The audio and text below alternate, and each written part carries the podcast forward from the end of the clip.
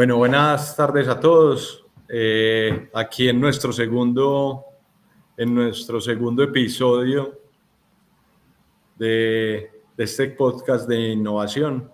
Eh, hay una parte, digamos que en la que queremos, en la que queremos destinar los viernes a que sean los días de innovación en la semana y, y por eso es que hemos escogido este horario. Entonces, eh, hoy pues nosotros tres, digamos, desde, desde el quien dijo caja, y hoy vamos, hoy vamos a hacer, digamos, como la pregunta a qué hace referencia esta frase de pensar fuera de la caja. Y el, y el, digamos que uno de los objetos más representativos de la innovación, aparte del bombillo, es, es la caja. Entonces, seguramente tendremos un episodio para el bombillo, pero, pero hoy vamos a hablar de, hoy vamos a hablar de la caja. Eh, qué bueno empezar por teoría, Fe. Que, ¿De dónde sale esa, esa frase o qué has oído vos desde los, desde los libros y desde la teoría de la innovación eh, que hace referencia a esa frase de pensar fuera de la caja? Yo, yo, le voy a dejar la, la teoría a Carlos Mario. Eh, ah, bueno.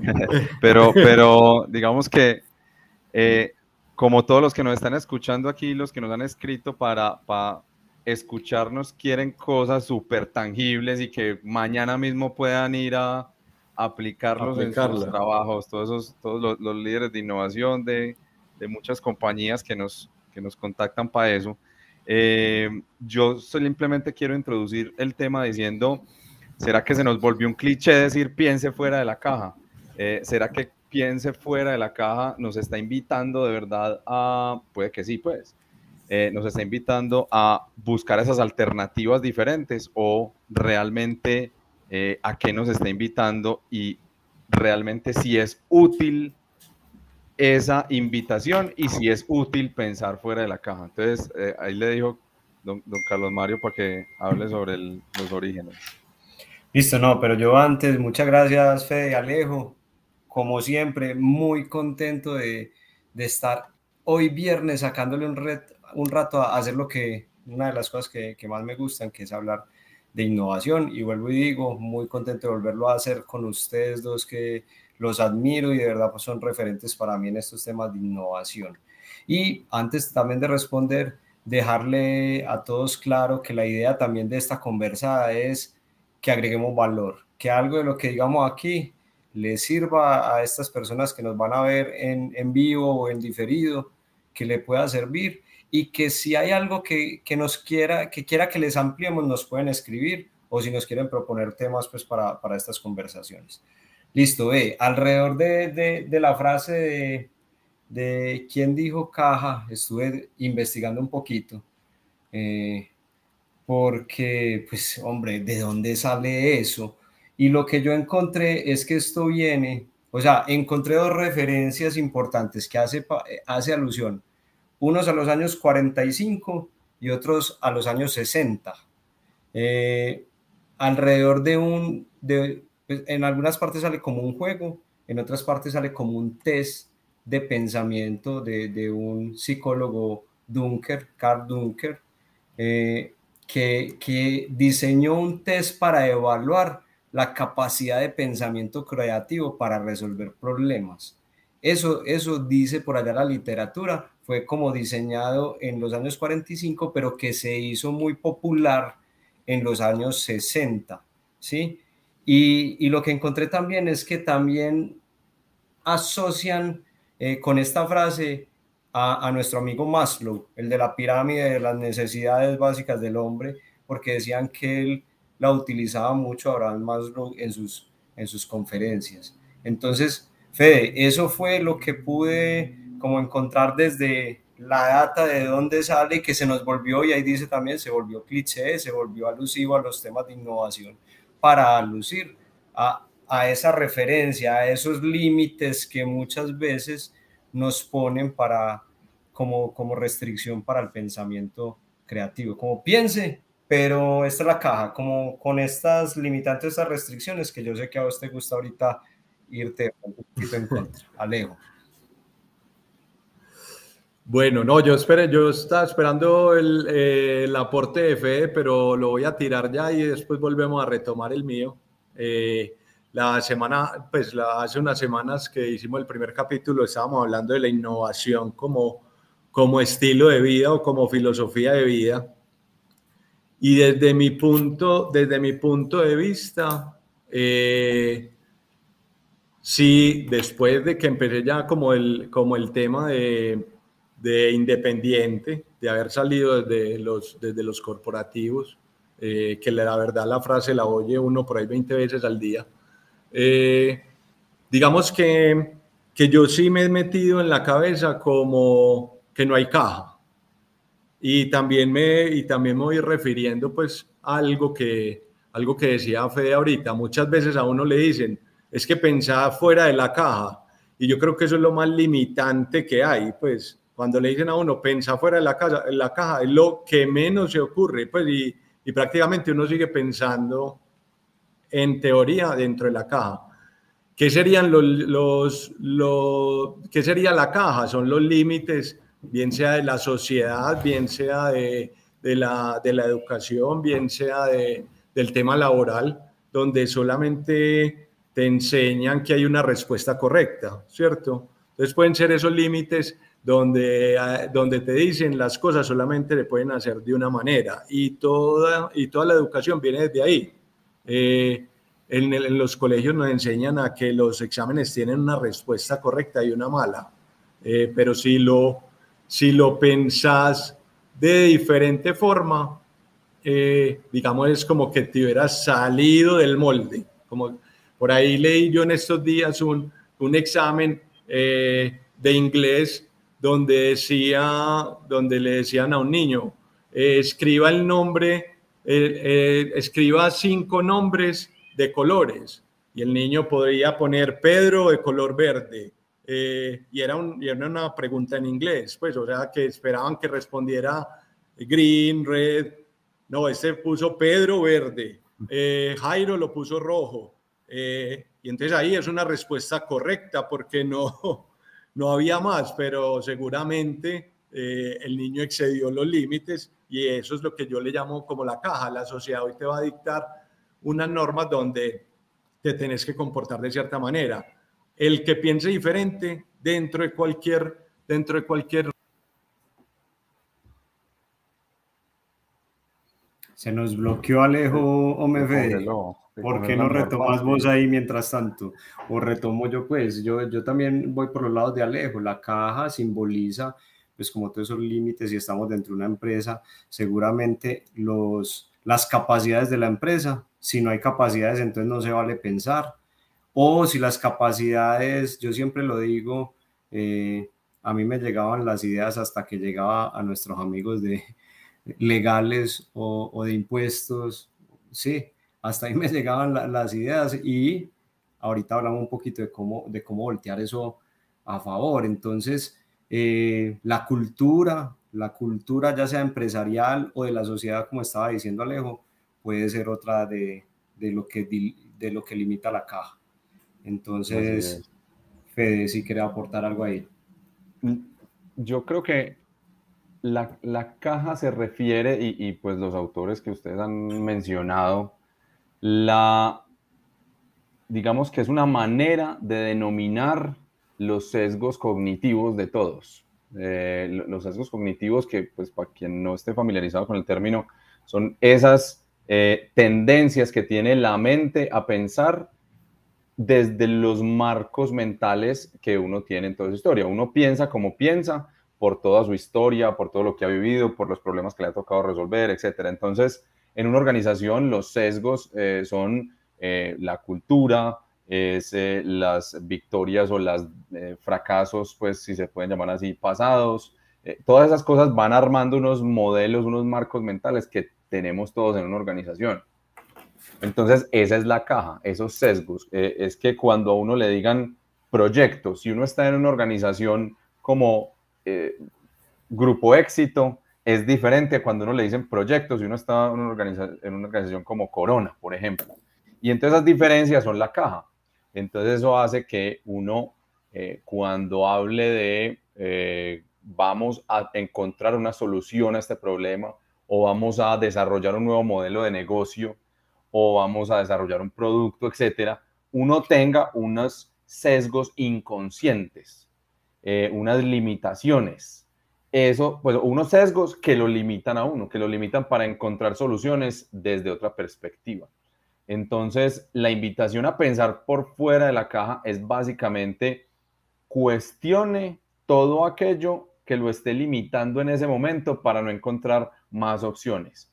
Y habrá ejercicios y herramientas y todo eso, pero todo es encaminado a no de las mismas soluciones, no se enfoque en, lo mismo. Es más, eh, hay, por ahí varias eh, filosofías y metodologías de resolución de problemas y de abordaje de temas de innovación que han estudiado cómo la, primero la diversidad en los equipos, ¿cierto? O sea, que uno en un equipo tenga personas de diferentes contextos, de diferentes estratos socioeconómicos, de diferentes nacionalidades, de diferentes tendencias sexual, de diferente eh, background en general, de diferentes industrias, cómo eso enriquece las soluciones y por mera probabilidad va a haber soluciones mucho más complejas y más completas.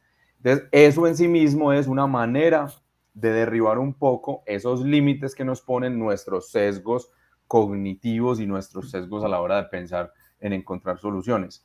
Eh, uno de, los que más han hecho eso es, por ejemplo, eh, TRIS, TRIS que es una metodología de, se llama, es un acrónimo en inglés, en, ruso, perdón, que creo que la vez pasada hablamos un poquito, eh, teoría de, de resolución de problemas de inventiva, que habla sobre, vea, los problemas que usted tiene en este momento en la industria de alimentos, alguien en la industria aeronáutica los tuvo. Eh, y posiblemente sea, sea el mismo problema genérico. Eh, uno de ellos, los que, digamos, una de las cosas que yo más llevo a, clase a la gente del MBA y otros, es que eh, los pongo a pensar en cuál es el problema que solucionó el desodorante de Rolón. Y entonces la gente dice, no, que el mal olor, que no que, y al final el problema específico descubren que es la dosificación de un líquido en una superficie. Y entonces si uno ya lo ve, lo ve de esa manera, si uno está en la mucho.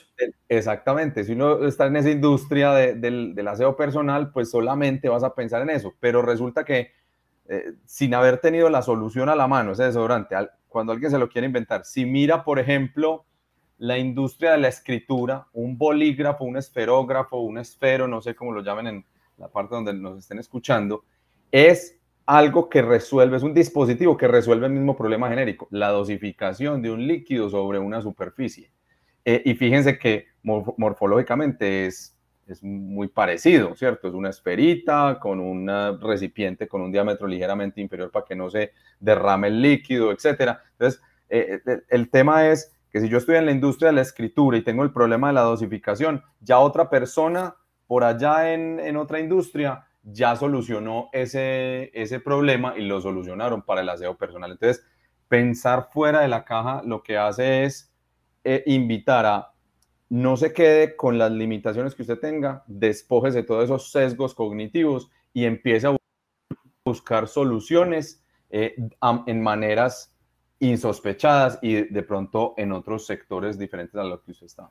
Perfecto, Fede. Y ahorita seguramente yo, yo quiero, cuando hablamos alrededor de, del tema para este podcast, eh, vos tenés como, como una doble, doble eh, visión de lo que es pensar fuera de la caja. Pues porque uno siempre dice pensar fuera de la caja, estamos hablando como que pensar dentro de la caja es malo y seguramente entonces ahorita me darás tu tu posición alrededor de eso, que a mí de verdad me parece muy interesante. Yo por lo menos no lo había pensado así como vos me lo, me lo trajiste y que haces alusión pues como también donde, donde se inició esto.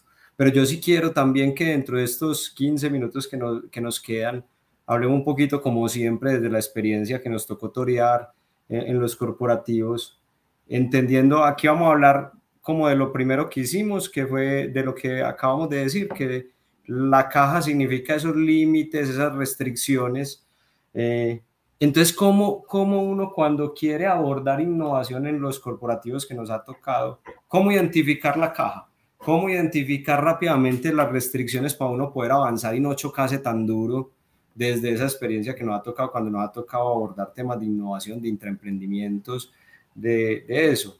Y yo por lo menos lo que he aprendido con la experiencia, siempre que llego a un nuevo trabajo o, o hablar con alguien de otra industria, siempre pregunto, ¿usted conoce cuáles son las capacidades de su negocio? Siempre, siempre, siempre, para mí lo más importante para uno pensar diferente es, vení, vos sabes cuáles son las capacidades y a qué se dedica tu negocio, que son dos cosas diferentes, porque las capacidades las utilizo para lo que, lo que hace mi negocio, pero no necesariamente las capacidades solamente sirvan para eso. Puede que las capacidades me sirvan para otras cosas y ahí es donde arranca todo ese proceso de, pensar distinto, de innovar, de cómo pudiera aprovechar más las capacidades cuando me voy, sobre todo para horizonte, digamos, 2, 3. Entonces, eh, yo siempre me pregunto eso, Fede, ¿cómo?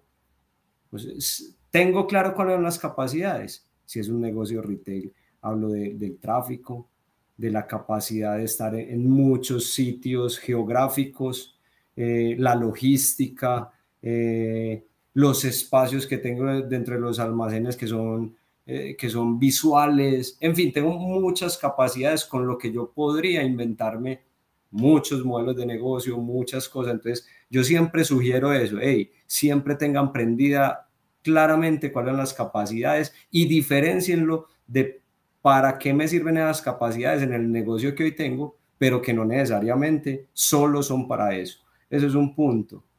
Eh, el otro punto es, pucha, ¿con quién me tengo que volver yo a ser muy cercano? Que era lo que decía ahora yo, eh, importante, porque hay procesos críticos dentro de la compañía, de las compañías, no importa que sea grande, pequeña, mediana, que siempre van a tener un, un reto mayor. Si sorteamos o si nos vemos acompañados de esas áreas, vuelvo y lo digo, la parte legal, la parte de impuestos, eh, en fin, sobre todo con esos dos, siempre decía yo, tenía mis personajes eh, claves y que eran entusiastas además de la innovación, entonces que no me decían, no se puede, sino que me decían, ve Carlos, podemos hacerlo diferente para no estar violando una norma. O sea, que puede inclusive, inclusive quedar zonas grises, pero no vamos a estar incumpliendo la norma. Y eso me ayuda demasiado, porque cuando a ellos los dejamos de últimos Fede, nos chocamos y perdimos demasiado tiempo, mucho. Entonces yo creo que a, esos personajes hay que tenerlos claros desde el principio, llevarlos como entusiastas de la innovación. Dale, Fede, y yo voy leyendo por aquí que María Camila Calada nos está poniendo un mensajito. ¿Crees que lo lea primero o vas a acotar algo y, luego leemos el... el... Le, leámoslo, leámoslo. lee el de, María Camila. Yo, yo no ah, lo tengo Yo. Es muy común en Latinoamérica creernos muy especiales en cada industria y queremos personalizar todas las soluciones, pero hacer una relación que no es habitual para mitigar algo también es pensar fuera de esos sesgos. Muy chévere el espacio. Gracias, María. María Cami, muchas gracias por eso y, tenés toda la razón. Eh, y yo creo que no es solamente en Latinoamérica, porque yo he conversado con gente de España, con consultoras, nada más antes de una reunión con unos consultores mexicanos, eh, bueno, México es Latinoamérica también, eh, y, y, me decían que ellos tienen presencia en Europa y que eso es sesgos y pensamiento dentro de la caja. Yo creo que uno sí debe estar muy atento a cuando uno no está pensando fuera de la caja. Aunque como vos bien lo decías, yo reivindico el pensar dentro de la caja, pero eso se refiere a algo complementario, ahorita lo, lo ampliamos. Y es que, por ejemplo, cuando uno empieza a ver en las respuestas propias o ajenas, más el por qué no se puede hacer algo, es que ya lo intentamos, es que eh, riesgos eh, nos detecta algo ahí, o legal, o jurídico, o contabilidad, tributaria, lo que sea. Cuando uno empieza a encontrar razones por las cuales no se puede hacer algo, no quiere decir que uno sea pues bruto, pero decidido, pero hágale, eh, eso es, ahí es donde uno se está limitando el pensar por fuera de la caja. ¿Qué, ¿Cuál es el clic? El que muchos hacemos y es dejar de pensar el por qué no, porque si usted se pone a buscar razones por las cuales no hacer algo, encuentra miles y empiece a utilizar esa energía creativa para mirar el cómo sí. Y en esto hay muchos departamentos jurídicos con quienes yo he trabajado, diferentes eh, organizaciones que han evolucionado mucho y entonces empiezan a decir, ya, por ejemplo, el, el concepto de sandbox, pues, o de, o de un arenero de pruebas, el concepto de experimentación. Eh, hace 10 años era impensable que un departamento jurídico tuviera en la cabeza experimentar, pero ya eh, riesgos, tributaria, jurídico, han aprendido que uno puede experimentar en, en zonas seguras y que esa experimentación, eh, tomando los cuidados que haya que tomar, digamos, eh, analizando los riesgos reputacionales de marca, etcétera, uno podría hacer ciertos experimentos y si no sabe cómo hacerlos, llame un consultor, pero empieza a cambiar ese por qué no, que es limitarse por la caja, por los sesgos, por la costumbre, al cómo sí, que es ampliar las entendederas para encontrar las soluciones que posiblemente otra persona ya haya encontrado en otro sector y usted las necesite en su sector propio. Alejo, bienvenido de nuevo. Eh, muchas gracias, hombre. Fue ahí como la sacada. no sé si lo que estaba hablando lo estaba estuvimos, en, no, estuvimos en silencio todo el tiempo y te estábamos esperando. O sea que nunca. Alejo se salió de la caja literal. Esa es la demostración, estaba preparado. Eh, ¿Hasta dónde escucharon o hasta dónde no escucharon? No, seguimos hablando sobre, sobre lo que significaba esa caja que estabas hablando de las restricciones. Ahí yo complementé un poco y nos fuimos ya lejos a hablar sobre cómo nosotros que toreamos desde la experiencia real, cómo identificar es, cuál es la caja, cuáles son las limitantes a la hora de innovar, o sea, cómo sabe uno cómo identificar esa caja y cómo hacerle frente a, a eso. Y por aquí, pues entonces también ya nos empezaron a comentar. Inclusive, inclusive eh, María Camila hacía una, una acotación súper importante y decía que era una de las costumbres que tenemos en, Latinoamérica. Yo le decía que creería que eso es en todo el mundo y más, más que de, de, una zona es de ciertas, por ejemplo, la banca en casi todas las partes del mundo tiene ciertos sesgos. De hecho, para hacer el resumen, Alejo, estábamos hablando de que la caja son esos límites que le pone a uno los sesgos cognitivos que tiene por la, por la costumbre, por la forma de trabajar y, todas esas cosas. Yo y que queríamos reivindicar en este último ratico para que vos empeces el pensar adentro de la caja también. Ah, bueno, sí, digamos que también es, también es válido, obviamente, pues como todo en innovación tiene tantos puntos de vista que obviamente es válido. Y digamos que al final, pues cuando me quedé solo hablando, pues todo emocionado y los veía, los veía ustedes impactados y que no me decían nada, eh, digamos que hacía referencia a este libro, El elemento de Ken Robinson, que fue el primer libro donde yo vi una caja, pues está en la portada, ¿cierto? Eh, y digamos que el, libro decía, todos nacemos con extra, extraordinarias capacidades de imaginación e intuición en la mayoría de los casos son, solo utilizamos una fracción de estas facultades y a veces ninguna.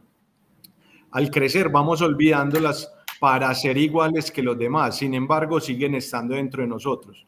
Cuando disfrutamos haciendo aquello que más nos apasiona, el tiempo transcurre de manera distinta y desarrollamos todo, toda nuestra creatividad. Nos sumergimos en el elemento, el lugar donde hacemos aquello que realmente queremos hacer y donde somos quienes siempre hemos querido ser. Entonces, ahí fue lo que dijiste, el pensar dentro de la caja. Puede ser que yo estoy pensando dentro de una caja, porque ahí es donde encuentro o me conecto con la innovación, ¿cierto? Eh, en mi concentración, que es otra forma de sesgar, de hacer los sesgos cognitivos, eh, pero ya como más introspección, ¿cierto? Eh, o también lo que habla, o, también lo que habla Ken Robinson es como decir, vení, a, hacer lo que yo quiera donde yo quiera, es también estar por fuera, por fuera de la caja, ¿cierto? Pero es buscar esa parte que, que va a ser, mejor dicho, donde nos concentremos a, hacer las cosas diferentes. De acuerdo, de acuerdo. Y, por eso la oposición no es tan oposición el de, el de pensar dentro de la caja, digamos, y pensar por fuera de la caja es no dejarse limitar por esas costumbres, por la norma que me rige, por, sino que buscar alternativas, pasar del por qué no al como si. El pensar dentro de la caja no es que sea opuesto, sino que es complementario. El pensar dentro de la caja, que, que fue la que dio origen a todo eso de mundo cerrado y quienes hayan hecho cursos de SIT, eh, que es eh, Systemic eh, Innovation Thinking, como pensamiento sistémico innovador, que es una disciplina originaria de Israel, pero que toma las, la, casi que todas las bases teóricas de TRIS, de lo que hablábamos ahora, que es originario de, Rusia, pues de Heinrich Schuller. Y, y, entonces ellos hablan de mundo cerrado o pensar dentro de la caja como una forma de aplicar eh, una naturaleza, digamos, biológicamente, cuando uno tiene ciertas limitaciones, cuando uno solamente tiene, eh, pues, sí, cuando se le limitan los recursos, la creatividad para actuar solamente con lo que uno tiene se aumenta. Entonces, eh, digamos que si uno establece restricciones, la creatividad para actuar y resolver problemas con lo que uno tiene puede aumentarse. Entonces, el, tema de mundo cerrado es, ojo, no, usted no tiene más recursos que esto, son recursos limitados. Entonces, resuelva con lo que tiene. Entonces, por ejemplo, temas como el bootstrapping es esa limitación y yo cómo resuelvo con lo poquito que tengo. Fíjense cómo la restricción también aumenta la, la creatividad y básicamente es pensar por fuera de la caja para actuar dentro de una caja que, que uno se, se, pone. De acuerdo. Alejo, pero me mataste con esa. El, el, o sea, nuestra propia mente puede ser esa caja. Entonces, cuando yo resuelvo algo desde ahí, así diga que estoy pensando fuera de la caja, estoy pensando dentro de otra caja que es esta. Entonces, muy chévere eso que haces alusión vos y lo que nos trae Fede de que la frase no tiene que ser como el sentido y el cliché que todos nos la quieren hacer ver. Entonces, me, gusta mucho ese tema. Y, bueno, yo también quiero, antes de que nos acabe el espacio, que dijimos que vamos a tratar de ser juiciosos de, media hora, aquí por ahí nos pasemos ahí tres, cuatro minuticos, eh, o sea, ser contundentes, dejar mensajes. A mí, nada más que María Camila ya, ya nos haya comentado, para mí ya me pagaron estos 30 minutos aquí hablando. Y quiero dejar, así como hacen referencia ustedes también, un libro que a mí me gusta mucho. Hoy lo estuve repasando un poquito y lo mandé a varias personas haciendo de repaso. A mí me gusta mucho el libro Aquí no hay reglas, que hace alusión pues de, la historia un poquito de Netflix, eh, donde se habla de una cultura de la reinvención, de la libertad con responsabilidad y, de, y del mejor talento, que eso también es para otro debate, pues qué significa mejor talento. Entonces, eh, ahí les dejo ese librito que de pronto puede ayudar mucho con este tema a mí me personalmente me parece interesante.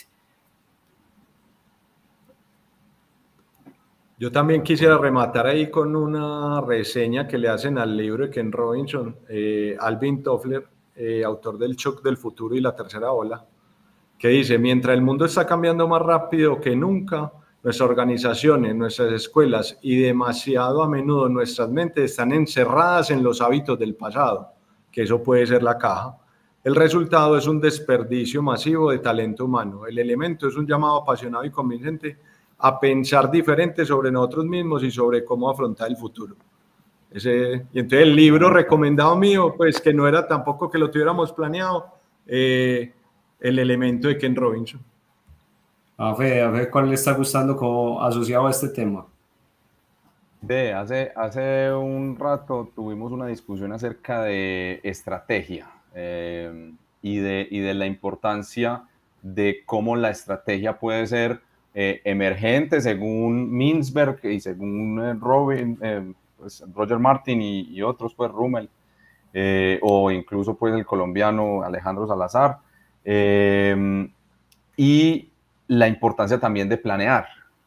Y una de las personas que más me gusta a mí en estrategia que habla de eso precisamente es Rita McGrath. Eh, Rita McGrath tiene varios libros, pero tiene uno que a mí me llamó particularmente la atención, que se llama Scene Around Corners. Y es en donde ella dice que cuando uno plantea estrategia, eh, uno en estrategia hace un análisis externo y un análisis de capacidades internas, pero en ese análisis externo para acomodar las capacidades internas y alinearlas, uno debe ver esas pequeñas em, señales que le está dando el mundo en que posiblemente el negocio que usted tenga tiene fecha de vencimiento y puede que no venga desde su competencia, que lo disrumpa a usted, sino que venga desde, otras, desde otros sectores. Entonces, Corners de Rita Bueno, Alejo, y, y entonces, bueno. Eh, como mensaje también para decir lo, lo, que decimos, ahorita hablábamos, entonces, yo ya me quedo es con que para poderse salir de la caja más pequeña y quedarme con la caja más grande que, que está aquí, eh, yo siempre invité a tenga en cuenta cuáles son las capacidades de la compañía, sepa para qué las utiliza la compañía que es el core, pero que no necesariamente solo sirven para eso. Después como quiero hacer énfasis en eso. Y no sea lejos si vas a contar de una vez que tenemos un súper invitado para el próximo capítulo.